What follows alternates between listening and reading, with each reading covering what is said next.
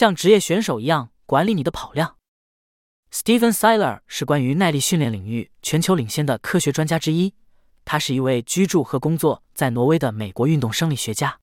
Siler 最为人知的研究是关于如何在训练中平衡不同的强度，这是我们将在下一章中探讨的话题。但他在其他领域也做了一些有趣的工作，其中包括一个他称之为 Siler 的耐力训练需求层次的有点幽默但实用的信息图。这个概念是借鉴了马斯洛需求金字塔。同样，Siler 的层次按照对健康和表现的影响，对八种广泛实践的耐力训练方法进行了排序。这些排名不仅基于实验科学，还基于精英运动员的实际实践。其中最有影响的方法形成了金字塔的基础。次之的方法形成了第二层，以此类推。完整的图，请看 Show Notes 的图一。在 Siler 的判断中，耐力训练中最重要的因素位于它金字塔的底层，是总训练频率和训练量。对跑者来说，这意味着跑量很重要。事实上，比其他任何事情都更重要。这也解释了为什么几乎所有的职业跑者大部分时间每天跑两次，大部分时间每周跑超过一百六十公里。正如我们所讨论的，很少有非精英跑者可以安全的匹配这些确切的数字。但与个人极限相对的大跑量的基本原则适用于每一个跑者。在继续探讨关于你应该跑多久和跑多少的实用指南之前，让我们先来解答为什么会这样。一堆跑量的好处，对于任何形式的锻炼都存在一个所谓的剂量反应关系，即锻炼的量与由此产生的收益之间的关系。以举铁为例，如果你现在还没有开始举，但想变得更强壮，每周三次，每次五分钟的锻炼会让你变得稍微强壮一些。但如果你已经这样做了，并想变得更强，你需要增加举铁的剂量，比如说每周三次，每次十五分钟。当你准备好了，再增加一个每周的训练会带来更多的效果。跑步也存在明确的剂量反应关系，我们在第一集中听到了一些这方面的内容。其中描述了一些研究，这些研究显示了大量跑者有在训练量与表现之间的强相关性。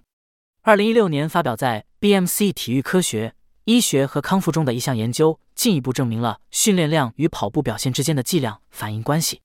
Andrew Vickers 和 Emily Vertosik 通过网络调查，收集了超过两千三百名业余跑者的训练数据和比赛时间，他们得出的结论是。通常人们认为训练量对马拉松这样的距离更重要，而对五公里和十公里的距离不那么重要。但训练跑量与比赛速度之间的关系，在不同的比赛距离中都是相似的。跑量最大的跑者及职业选手，也是跑得最快的跑者，这并非偶然。显然，天赋也起着作用。即使削减了百分之七十的训练量。通常每周跑一百六十多公里的精英跑者，仍然比每周跑五十公里的非精英跑者表现得更好，但他的成绩不会像训练量更大时那么好。我们知道这一点，因为过去的精英跑者确实跑得少，他们也跑得慢。当英国人 Jim Peters 在一九五四年为马拉松设定了他的第四个也是最后一个世界纪录时，他平均每周训练一百六十公里，于伦敦的 Polytechnic 马拉松跑出了二幺七的成绩。而当基普乔格在二零一八年柏林打破了马拉松世界纪录时，他平均每周训练一百九十公里，比 Peters 多了整整百分之二十。自一九五零年代以来，精英的训练方法确实有所发展，但更大的跑量是最大的变化。即使在如今的业余精英跑者中，跑量大的人也往往跑得更好。这一点在二零一九年发表在《力量与调节研究杂志》上的一项。由英国和西班牙研究人员进行的研究中得到了证明。作者从一个有八十五名业余精英的团队中收集了七年的训练和比赛表现数据，寻找与更好的竞技成绩相关的训练因素。他们发现，单个跑者进行的轻松跑的跑量是预测他们在比赛中表现如何的最佳指标。为什么特别是轻松跑呢？简单说，一个跑者可以承受的高强度跑步只有那么多。而今天的职业选手每周多出的三十多公里的训练，完全是低强度的。我会在下一期更全面的讨论强度问题。现在只需要说跑得多对表现有益。至于为什么会这样，科学告诉我们，高训练量有三个主要好处：增加体能、提高效率和更耐操。让我们仔细看看这些好处。跑步能力有很多组成部分，但没有哪一部分比有氧能力更重要。即使用吸入的氧气为肌肉收缩提供能量的能力，出色的有氧能力是成为专业的长跑者的必须要求。遗传和训练都是可以提高有氧能力。尽管 Kit 在提高最大摄氧量方面的效果受到了很多关注，但高训练量更为有效。这可以从以下事实中看出：所有耐力运动中的精英运动员，他们的跑量非常大。但只有他们训练的一小部分是高强度的，在最大摄氧量测试中得分比像冰球和拳击这样的运动中的精英运动员得分更高。这些运动员通常进行的心肺训练总量要少得多，但 Kit 会更多。跑步并不是唯一的耐力运动，跑量的纵向增加带来了精英跑者更高的体能和表现水平。在划船中也发生了同样的事情。二零零四年，Steven Siler 与挪威赛艇联合会的 Ake Fisker Strand 合作研究，他们发现，从一九七一年到两千年，赛艇运动员的平均训练量增加了百分之二十，而最大摄氧量的增加了百分之十二。六分钟划船机测试的平均功率输出增长了百分之十。需要明确的是，即使在一九七一年，赛艇运动员也是高训练量的，但随着时间的推移，接下来几代的赛艇运动员训练量更大。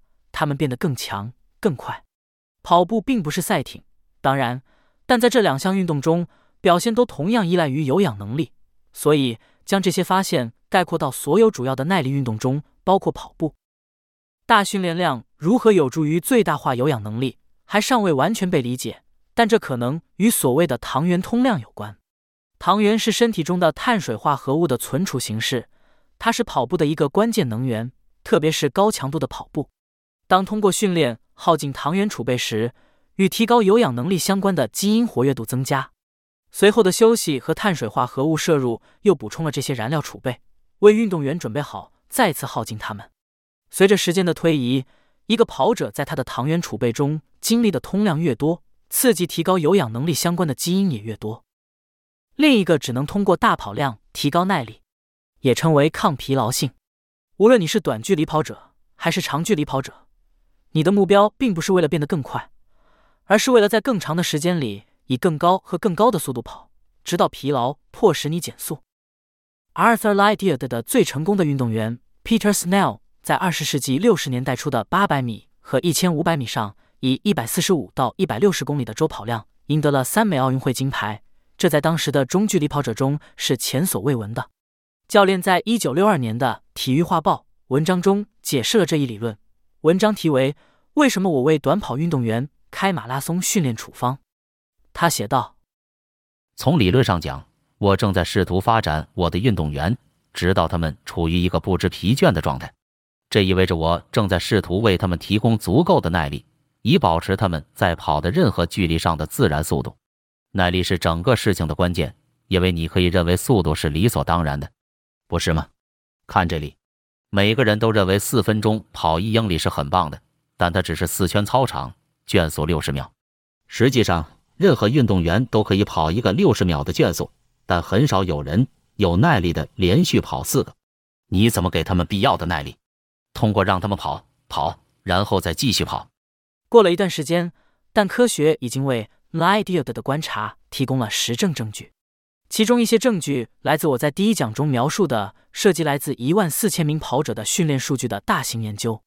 为了他们的研究，合作者 Torsten Amick 和 Jussi Peltonen 定义了耐力为单个跑者可以维持一小时的最大摄氧量百分比。按照这个定义，一个跑者可以通过增加他们可以维持一小时的最大摄氧量百分比来增加他们的耐力和表现，而不是在任何纯粹的意义上变得更快。这个概念与 Lydiard 的耐力观念相类似。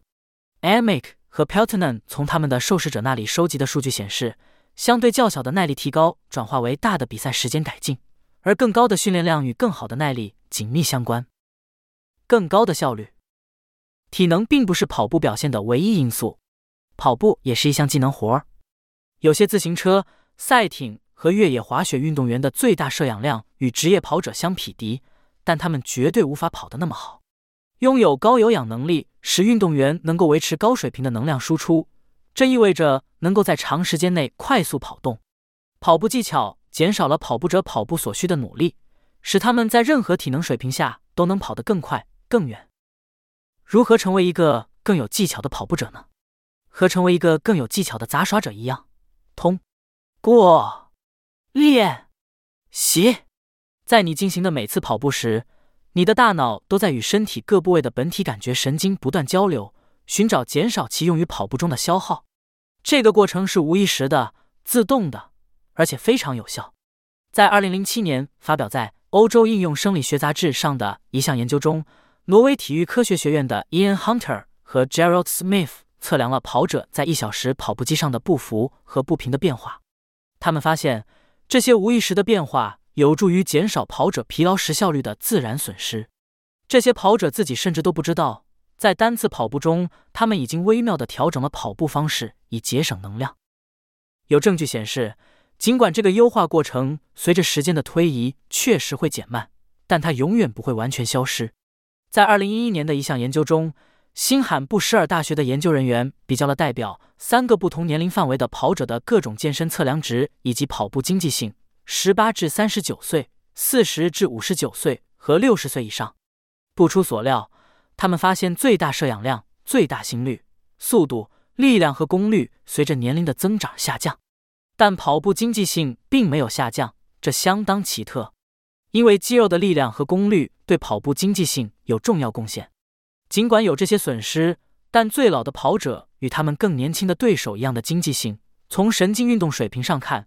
他们实际上更为高效，这对那些持长远观点的跑者来说是个好消息，因为这允许他们期待跑步技能会越来越好。但对于那些急于变得更有技巧的人来说，这可能是个坏消息。从其本质来看，这需要时间来积累。但是，你可以通过大量跑步来一定程度上加速这个过程。实际上，上文提到的 Amy Peltonen 研究发现。训练跑量与比赛表现之间的正相关，主要是由于跑步经济性的增加。这一特定的发现有助于解释为什么精英跑者通常在三十多岁时创下他们的最佳比赛时间，尽管他们在二十出头时取得了最高的最大摄氧量。耐用性增强，跑步与多种过度使用损伤相关，如足底筋膜炎、胫前症和髌骨股骨疼痛。你可能会认为。因为跑步与这些伤害有因果关系，所以一个人跑得越多，受伤的可能性就越大。事实上，情况几乎恰恰相反。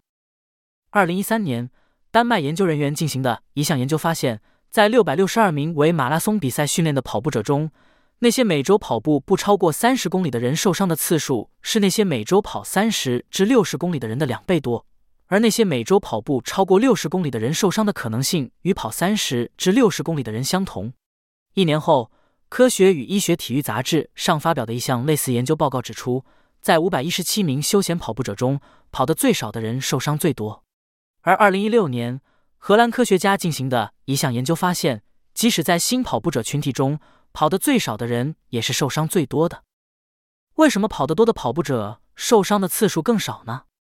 主要有两个原因：一是跑步刺激骨骼、肌肉和关节的组织适应，使这些结构更加坚韧，从而更能抵抗伤害。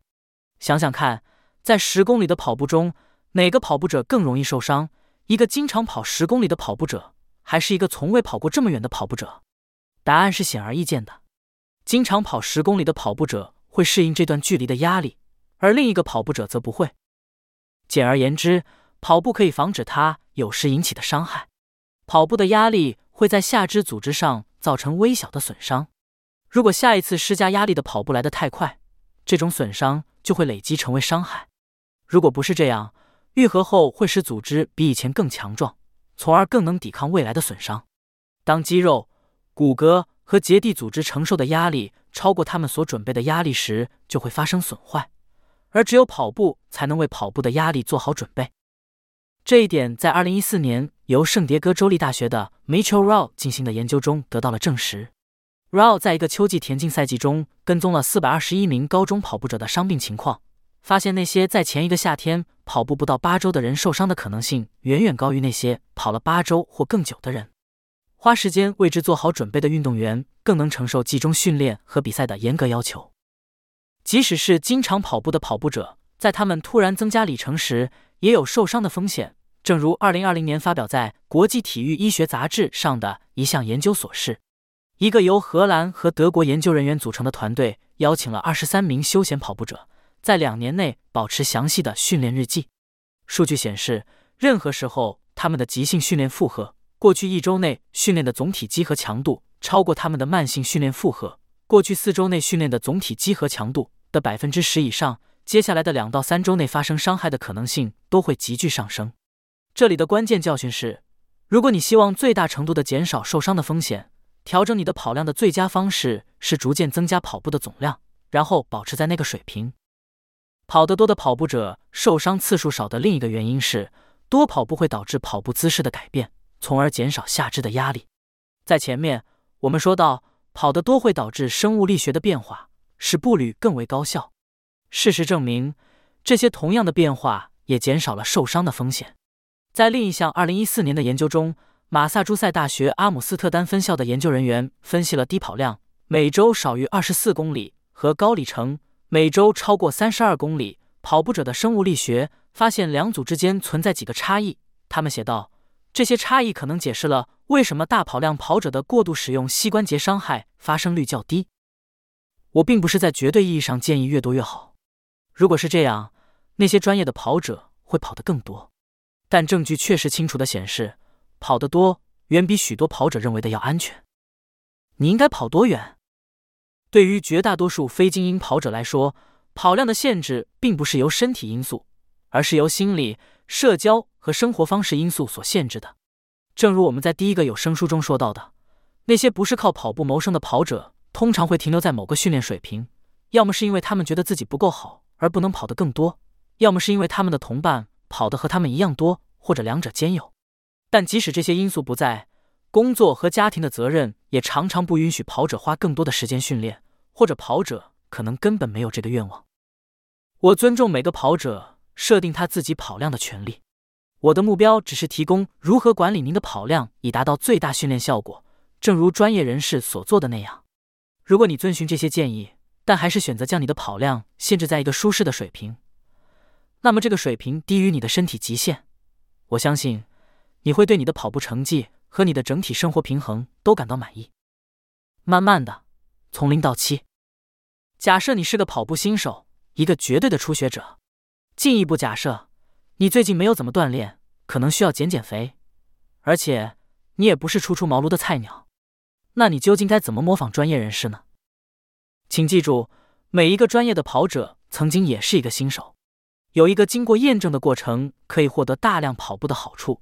尽管每个跑者的起点都不同，但这个过程对所有人来说大体上都是相同的。对于真正从零开始的人来说，最好从隔天跑步的计划开始。当你刚开始时，你需要给你的身体足够的四十八小时，来从每次跑步所带来的组织损伤中恢复过来，并适应这些损伤。然后再尝试下一次的跑步，而你的跑步也不应该是纯粹的跑步，而是走和慢跑的交替。起初，跑步应该非常短。如果一切顺利，你可以在几周的时间里逐渐增加这些的长度，直到你能够连续跑三十分钟。Show Notes 中的图二给出了一个初学者的四周计划。如你所见，该计划在非跑步日包括可选的交叉训练课程，每周选择一次或多次。会加速你的体能发展，而不会干扰你的主要目标，那就是在建立跑步耐力的过程中避免受伤。你的交叉训练可以是力量训练、瑜伽、普拉提或非冲击心肺的锻炼，如骑行。好的，当你已经达到了每隔一天连续跑三十分钟而不受伤的水平，现在怎么办？现在设定你的目标为标准七小时，这是我为每个有追求的跑步者建议的跑量水平的名称。标准七小时是每周跑七个小时，分布在六天中，有一天是完全休息，或者七天中有一天是轻松的交叉训练。如果你正在为马拉松或其他超长距离比赛训练，这意味着你的周平均配速应该在五四八或更快。对于五公里和十公里的跑者来说，配速应该在五零八或更快。不过，这不意味着你的每一公里或每一跑步都应该是这个速度。根据你的性别、年龄。健康状况、跑步经验和目标比赛的距离，你将需要在七小时标准内进行不同的速度训练，如速度、间歇和长距离跑，以及恢复跑步。我将在第五讲中提供了更多关于如何在你的训练中整合这些不同类型的速度训练的信息。此外，你可能需要做些调整以适应你的特定需求，但不要将这些调整作为一个托词来跑得更少。如果你追求的是成绩，那么你的跑量目标应该是标准七小时。跑步在我们的身体上产生一种特殊的应激反应，这种反应需要特殊的恢复方法。这就是为什么我在标准七小时中设置了一个完整的休息日。这一天应该是完全的休息，不跑步，不力量训练，不瑜伽，甚至不散步。你在这一天所做的唯一形式的运动应该是拉伸和按摩。这一天的休息有助于减少你受伤的风险，同时还会增强你的训练效果，因为它允许你的身体完全恢复，以便你在接下来的训练日里可以全力以赴。如果你感到无法承受这一天的休息，那么你可以尝试做一些非冲击性的心肺锻炼，如骑行、划船机或者椭圆机，但不要把它们当成主要的替代活动。如果你决定在这一天做交叉训练，那么你的训练总量，跑步和交叉训练应该达到或超过标准七小时。这不是说你的交叉训练必须持续一个小时。事实上，大多数跑步者发现他们在非跑步的心肺锻炼上花费的时间通常比跑步少。但总的来说，你的总训练量应该达到标准七小时。Show Notes 中的图三是已验证的每周训练结构，逐步攀登这些每周训练结构的阶梯。如果你目前每周约跑六次，且训练时间为七小时，尝试增加到七次跑步。如果你没有看到，或者在这种训练频率下你出现了达到或接近极限的迹象，如早期受伤、逐渐增加的疲劳、训练效果不佳。则返回六次跑步。如果你看到进步，并且只遇到小小的挫折，如正常的疼痛，并且你可以接受这种频率，那么你找到了最佳点。如果你看到进步，并且能够相对舒适的管理跑量，考虑前进到方案 B，并重复相同的评估过程。一旦你找到了最佳的每周训练结构，可以自由的在其中调整你的训练量。不要认为选择任何特定的历程会锁定你的固定跑量。例如，你可以选择方案 C，并且你的第二次跑步非常短，就像我自己第一次尝试一天两练时所做的那样。每周五次下午跑三到四公里，在书上看起来不像什么，但在我跑下一个马拉松时，我很感激那额外的几公里训练。考虑你的赛事重点，但不要过度。从原则上讲，为短距离赛事如五公里赛跑训练的最佳每周跑量可能低于为更长距离的赛事。如马拉松训练的跑量，这是因为在五公里赛跑训练中，你在高强度下的训练比例更高，这限制了你能吃下的总跑量。而且你在五公里赛跑训练中的最长距离不需要那么长。在专业层面上，专注于中距离赛道项目的运动员通常跑的比专注于更长的道路或越野项目的运动员少得多。但这并不意味着，当你为短距离赛跑训练时，你应该跑的比为更长的赛跑训练少很多，这是因为大多数非精英跑步者的跑量都不足以在任何距离的比赛中达到最佳表现，包括较短的赛事。有很大的可能性，你身体能够或愿意做的最大跑量不大于使你能在较短赛跑中 PB 的跑量。如果确实是这样，而你喜欢在各种距离上竞赛，那么我的建议是，你应该为短距离比赛训练的和长距离比赛差不多。选择一个适用于所有赛跑距离的每周训练结构，将有助于这种一致性。说到一致性，保持一致，但不要太一致。正如我在本章前面提到的，当训练负荷增加时，也就是说，当你在训练中增加量、强度或两者都增加时，过度训练的伤害最有可能发生。因此，最好是争取在你的训练量中保持一致，但也有所谓的太一致了。如果你经常以接近你身体上限的跑量来训练，你受伤的机会非常高。当跑者测试他们的极限时，他们更容易受伤。这不仅仅是当跑者越来越多地跑步以提高他们的极限时发生，也是当跑者找到了他的终极极限，并试图长时间停留在这里时发生的。跑得越来越多本身并不是风险，而事情只在涉及突破极限时才有风险。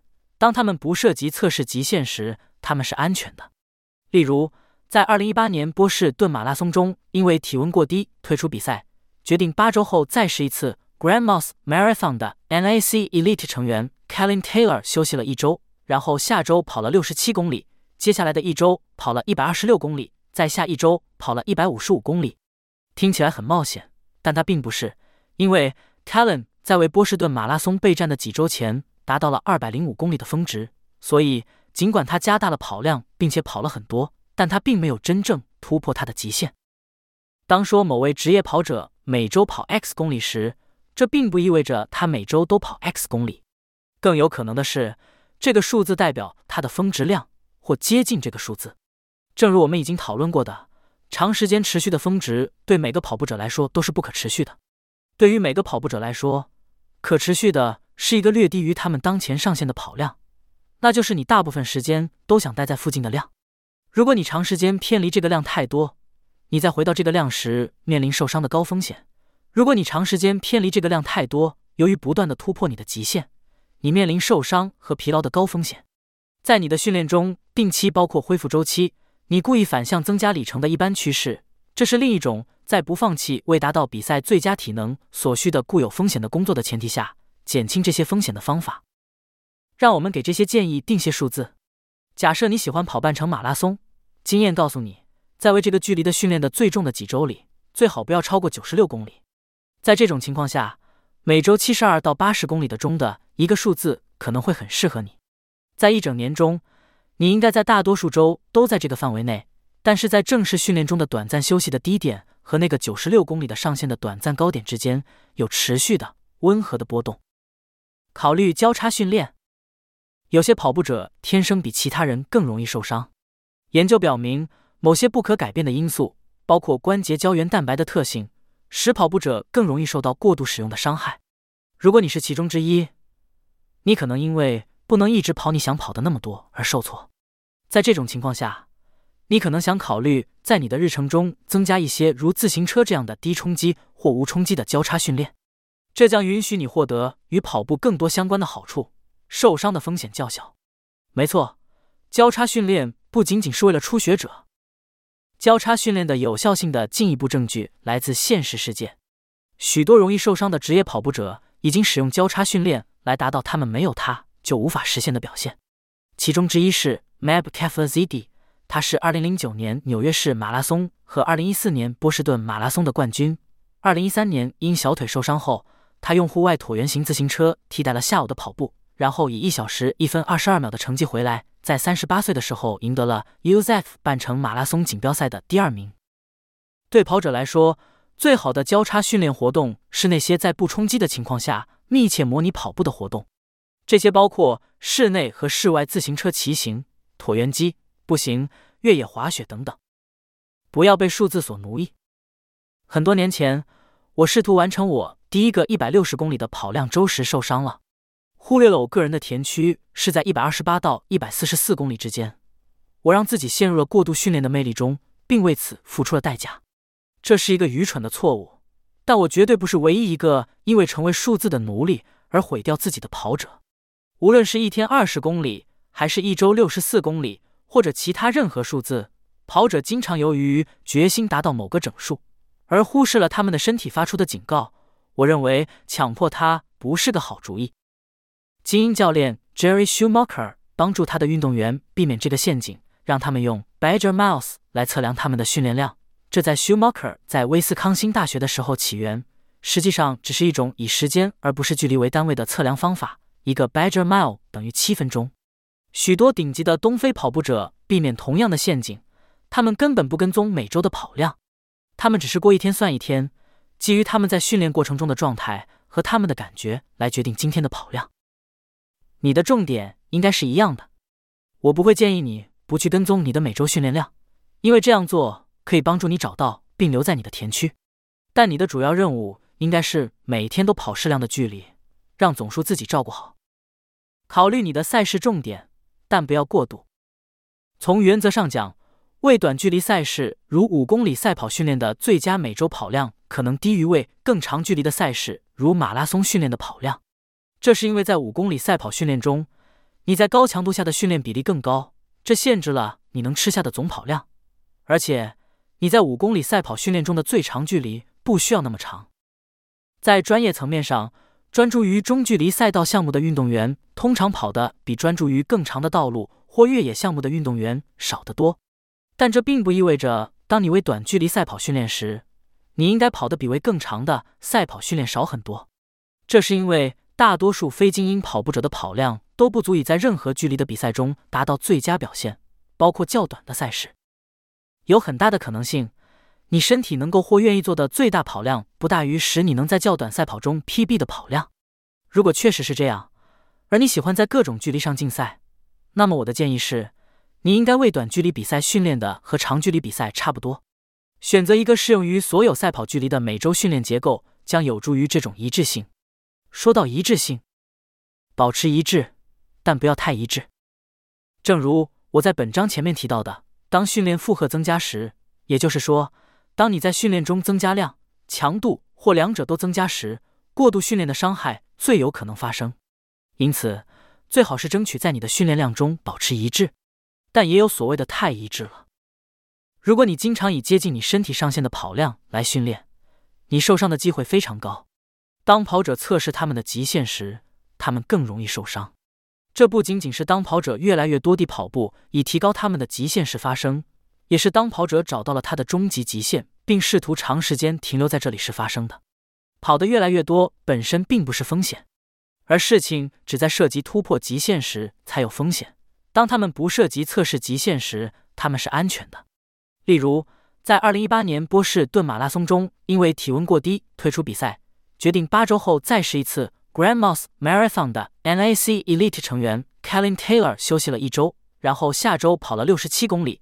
接下来的一周跑了一百二十六公里，在下一周跑了一百五十五公里，听起来很冒险，但他并不是，因为 Kellen 在为波士顿马拉松备战的几周前达到了二百零五公里的峰值，所以尽管他加大了跑量，并且跑了很多，但他并没有真正突破他的极限。当说某位职业跑者每周跑 X 公里时，这并不意味着他每周都跑 X 公里，更有可能的是，这个数字代表他的峰值量。或接近这个数字，正如我们已经讨论过的，长时间持续的峰值对每个跑步者来说都是不可持续的。对于每个跑步者来说，可持续的是一个略低于他们当前上限的跑量，那就是你大部分时间都想待在附近的量。如果你长时间偏离这个量太多，你在回到这个量时面临受伤的高风险。如果你长时间偏离这个量太多，由于不断的突破你的极限，你面临受伤和疲劳的高风险。在你的训练中，定期包括恢复周期，你故意反向增加里程的一般趋势，这是另一种在不放弃为达到比赛最佳体能所需的固有风险的工作的前提下减轻这些风险的方法。让我们给这些建议定些数字。假设你喜欢跑半程马拉松，经验告诉你，在为这个距离的训练的最重的几周里，最好不要超过九十六公里。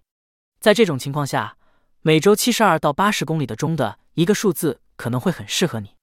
在一整年中，你应该在大多数周都在这个范围内，但是在正式训练中的短暂休息的低点和那个九十六公里的上限的短暂高点之间有持续的温和的波动。考虑交叉训练。有些跑步者天生比其他人更容易受伤。研究表明，某些不可改变的因素，包括关节胶原蛋白的特性，使跑步者更容易受到过度使用的伤害。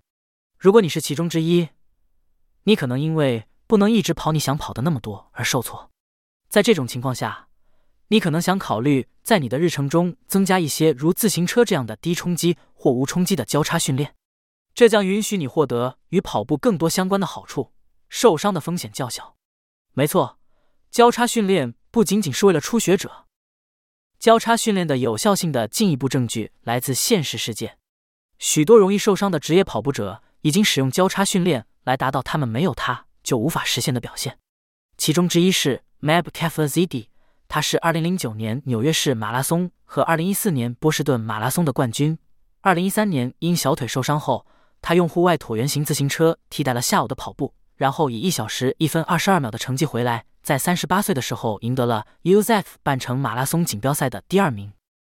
对跑者来说，最好的交叉训练活动是那些在不冲击的情况下密切模拟跑步的活动。这些包括室内和室外自行车骑行、椭圆机、步行、越野滑雪等等。不要被数字所奴役。很多年前，我试图完成我第一个一百六十公里的跑量周时受伤了，忽略了我个人的田区是在一百二十八到一百四十四公里之间。我让自己陷入了过度训练的魅力中，并为此付出了代价。这是一个愚蠢的错误，但我绝对不是唯一一个因为成为数字的奴隶而毁掉自己的跑者。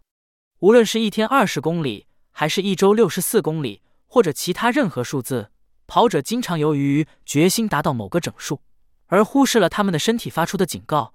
我认为强迫他不是个好主意。精英教练 Jerry Schumacher 帮助他的运动员避免这个陷阱，让他们用 Badger Miles 来测量他们的训练量。这在 Schumacher 在威斯康星大学的时候起源，实际上只是一种以时间而不是距离为单位的测量方法。一个 Badger Mile 等于七分钟。许多顶级的东非跑步者避免同样的陷阱，他们根本不跟踪每周的跑量，他们只是过一天算一天，基于他们在训练过程中的状态和他们的感觉来决定今天的跑量。你的重点应该是一样的。我不会建议你不去跟踪你的每周训练量，因为这样做。可以帮助你找到并留在你的田区，但你的主要任务应该是每天都跑适量的距离，让总数自己照顾好。